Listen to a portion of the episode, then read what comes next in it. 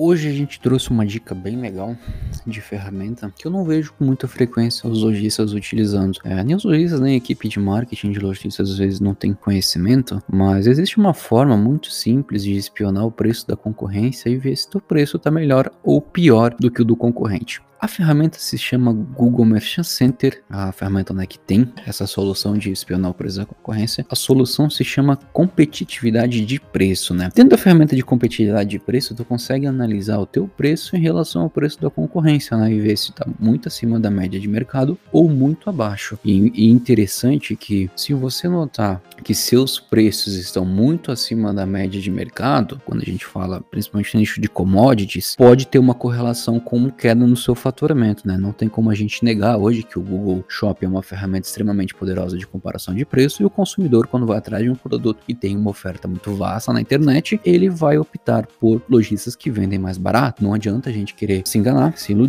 que o consumidor vai, vai clicar no anúncio que tiver lojista mais barato. Não estou dizendo que todo mundo tem que se matar por preço ou colocar o preço mais barato, e sim que você consegue analisar esses fatores e ver em quais produtos vale a pena você gastar a sua energia tentando brigar por preço e quais não vale a pena, né? E de novo, né? Vamos colocar seus ovos em uma única cesta, né? E diversificar seus canais de aquisição, investir tanto em tráfego pago quanto tráfego orgânico, para que a sua fonte de tráfego para o site nunca dependa única e exclusivamente de um canal. Essa era a dica de hoje e até um próximo episódio.